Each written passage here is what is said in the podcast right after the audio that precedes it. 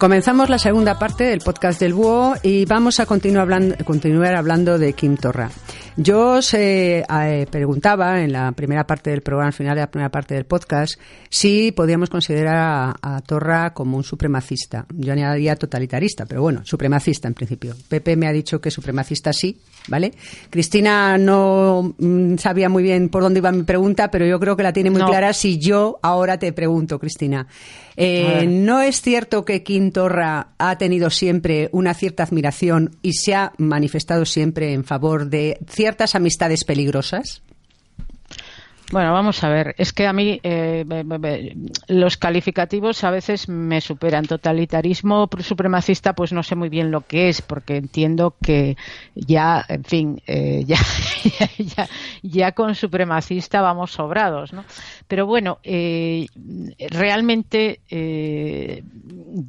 Kim Torra, según hemos podido investigar en artículos que escribió y en alguna otra cosa, eh, pues eh, tiene una gran admiración eh, por los, digamos, los pistoleros del Estat catalá. El Estat catalá es un, un partido que, que, está ahí, que surge de Francesc Macià, y que es un bueno que, que, por cierto que fue uno de los que proclamó eh, la República Catalana en su momento, lo que pasa que no duró nada, eh, como suele pasar. es costumbre.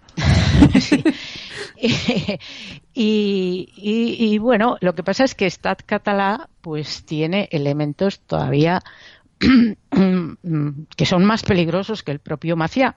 Eh, bueno, están los hermanos Badía, de los que podrá hablar Pepe porque los conoce mejor, pero yo eh, escribí, porque eh, me pareció más interesante en este momento hablar de uno de sus héroes, de los héroes de Quintorra de esa época, que es Daniel Cardona.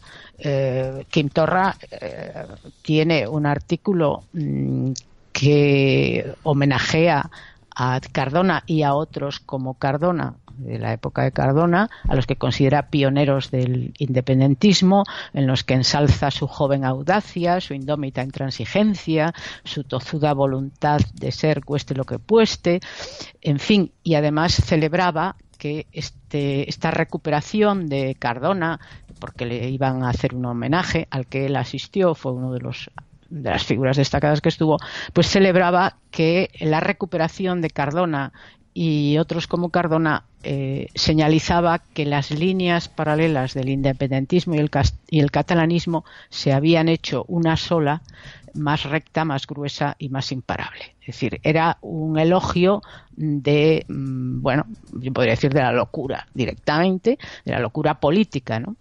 Eh, porque, eh, bueno, Cardona eh, es un tipo realmente peligroso, es, una, es un, héroe peligroso, no solamente esto, bueno, estuvo implicado en, en, acciones armadas y, se sospechó de sus contactos con la sección extranjera del Partido Nazi Alemán, es que, eh, bueno, Cardona tiene textos eh, que son eh, realmente impresionantes, ¿no? O sea, no, él es de los que no disimulan su racismo en absoluto. yo, en ese artículo que se titulaba El héroe de la pistola de Kim Torra, pongo ahí un artículo de, de Kim Torra. sí, pongo, pongo dos cosas. Un artículo de Kim Torra que me recordó al artículo de Cardona que yo había leído en lo de Francisco Caja. Porque Quintorra tiene un artículo en el que habla de que va por Barcelona y siempre le adelantan grupos de chicos y chicas hablando en castellano. Y no lo dice en plan bien, o sea, dice como que es algo mm, malo, ¿eh? Eh, de que sale a la calle y nada indica que aquella sea la calle de sus padres y de sus abuelos porque el castellano avanza implacable y voraz y todo eso, que abre los diarios y la televisión y también eh, ve un mundo que no tiene nada que ver con él.